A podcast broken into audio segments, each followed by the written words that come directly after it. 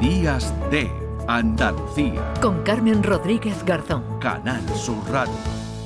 La primera libertad del silencio. Música.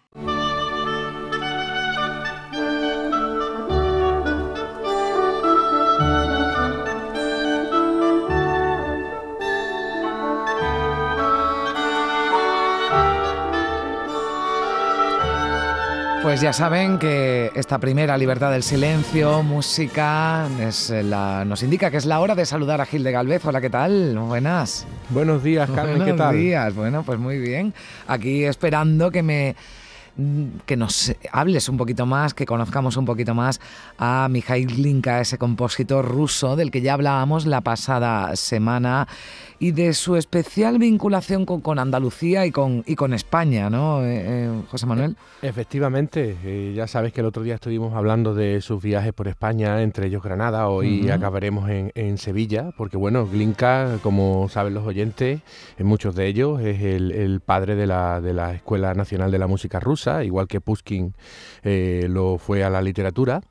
Y es importante que sepamos que estuvo en la década de los años 1845, 46, 47, estuvo en España y, nos dejó mucho escrito y muchas composiciones y mucha inspiración de su música eh, fue lo español, no solo para nosotros, sino también, digamos, eh, aumentó el gusto por lo español en todo lo que era la cultura rusa, ¿no? Y eso eh, hay, que, hay que recordarlo, ¿no? Mm. Fíjate lo que le decía a su madre desde mm. España, dice, en ninguna parte del extranjero me acogieron con tanta cordialidad y sinceridad.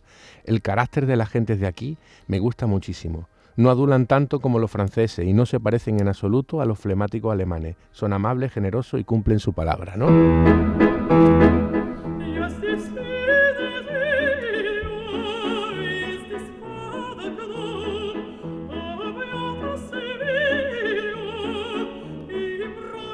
El, gusto por, por, Glinka, por lo español, ya nació antes de venir. ¿eh? Esto es de la década de 1830, donde empieza a aprender español. Eh, esta composición es Ya estoy aquí, Nesilla, de un poema de Pushkin.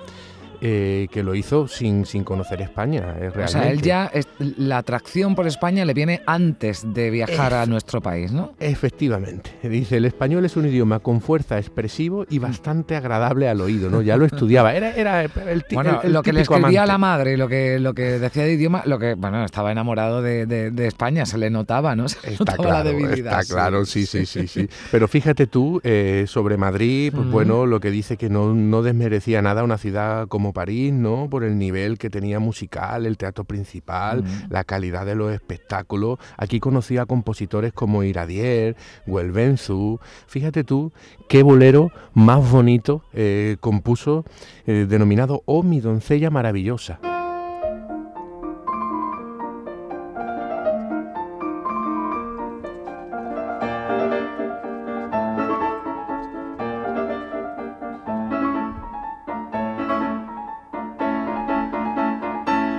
Otra pieza más de, inspiración española, fíjate que llevamos ya la semana pasada escuchando mucha música que, pareciera que lo hubieran compuesto, no sé, en Sevilla, en Málaga o en Granada. Totalmente, lo decíamos el otro día, puede haber sido algo de Albeniz, en fin, que todo esto nos suena, nos suena español, es, ruso, pero nos suena español. Exactamente. Bueno, pues Glinka, eh, fíjate tú que llega a Sevilla en 1846, ¿eh?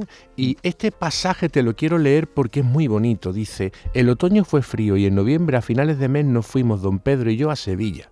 Nos quedamos en Córdoba más de un día. Visité la mezquita que fue convertida en catedral e hice algunas amistades.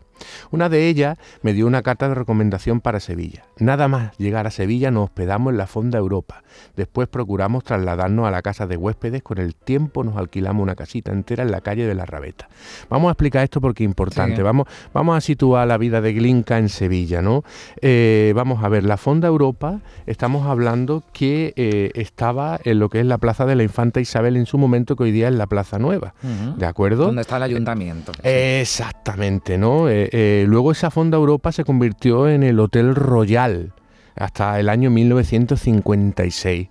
Eh, entonces estamos hablando de ese entorno. Y luego el entorno de la calle de la Rabeta, donde dice que se alquiló una casa, eh, esto tiene que ser donde está actualmente la Casa de las Columnas, en Triana, más o menos. ¿De acuerdo? en, esa zona, una de esas casas solariegas, ¿no? Que la describe, dice, de todas las ciudades que he visitado en España, dice, no hay una ciudad más alegre que Sevilla. Todas las casas están pintadas de blanco y tienen miradores de elegantes rejerías de hierro fundido pintados de verde. O sea, estamos hablando de casas blancas mm. con las rejas verdes. Dice, en el centro de casi todas las casas hay un patio pavimentado con losetas de mármol, rodeado de columnas de mármol y galerías. Las casas y las calles están tan aseadas y limpias que no conocen en Francia y en Rusia. ¿no? También rompe un tópico, ¿no? Eh, eh, eh, hmm. la, limpieza ¿no? de, nuestras calles y, nuestras casas. Tienen que quedar algunas casas de esta tipología todavía. Tengo muchas ganas de ir a, verlo. Además...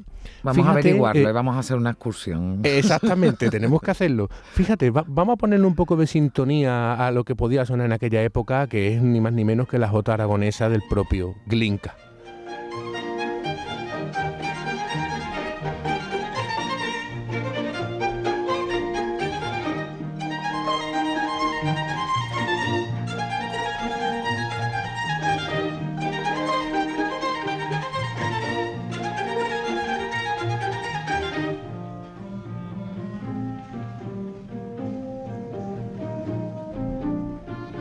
Ok, pues mm. fíjate tú qué bonito, ¿no? Eh, eh, estamos en la Sevilla, pues eso, de 1846 y en el entorno donde, donde él se movía.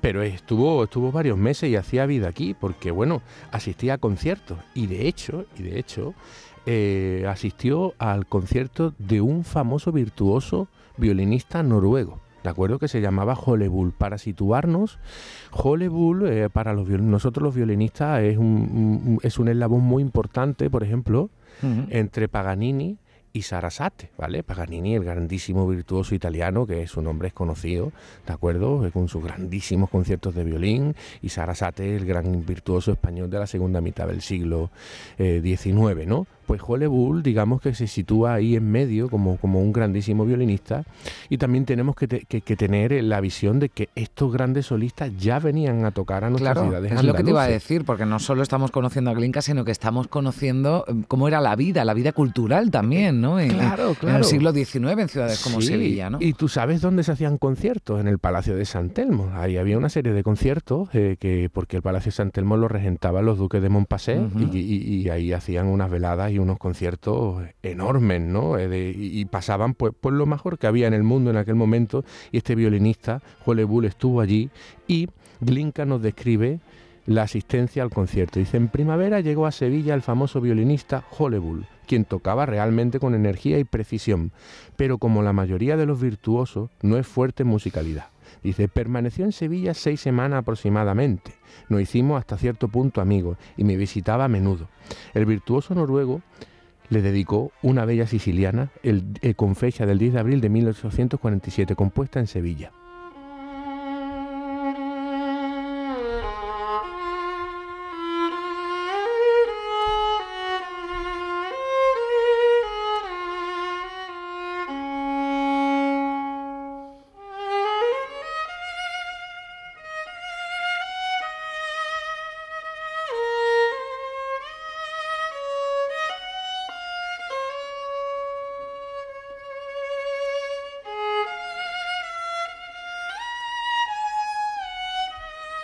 Fíjate, eh, mm. eh, para contextualizarlo, esta pieza, pues Hollywood eh, la compuso estando en Sevilla y se la dedicó a Glinka porque, bueno, hicieron. Se hicieron, amigos, ¿no? Le invitó a su casa de Triana, en fin, que.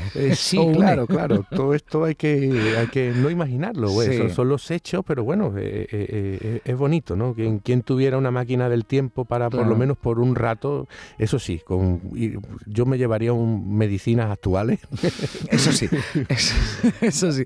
Pero oye, qué bien que escribiera esas cartas, ¿no? Que escribiera, que tuviera esos escritos para, para, para, para conocer, Nosotros de, primera mano qué es lo que vivía y cómo lo vivía Glinka aquí en Andalucía, exactamente. Eh, bueno, eh, eh, hay que tener eso claro. Y tenemos también que saber que, bueno, en definitiva, al final Glinka fue un pionero en todo lo que es sacar nuestras melodías populares y llevarla a la música académica, que influenció mucho en nuestros compositores a la hora de hacer esta cuestión, ¿no? Todos los que vinieron vinieron después. Mm. Luego también es el que eleva el gusto de la cultura española en todo lo que son los ambientes rusos, eh, sobre todo en lo musical. Y fíjate tú, un grupo de intelectuales madrileños, cuando ya se iba a- Mm. de vuelta a Rusia, le escribió un poema precioso que dice, Cuando lejos allá el íbero suelo, fantástico ya vagué por tu mente, de la luna que brilla nuestro cielo, de los rayos del sol más esplendente, cual ráfaga de amor y de consuelo, si sientes su destello por tu frente, recuérdate la España, do las manos te tienden generosos castellanos.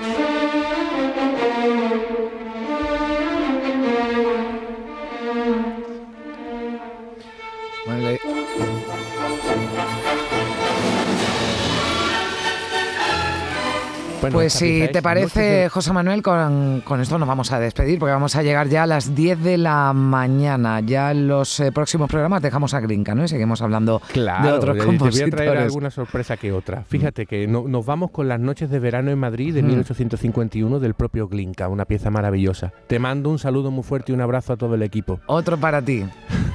Hasta luego. Adiós.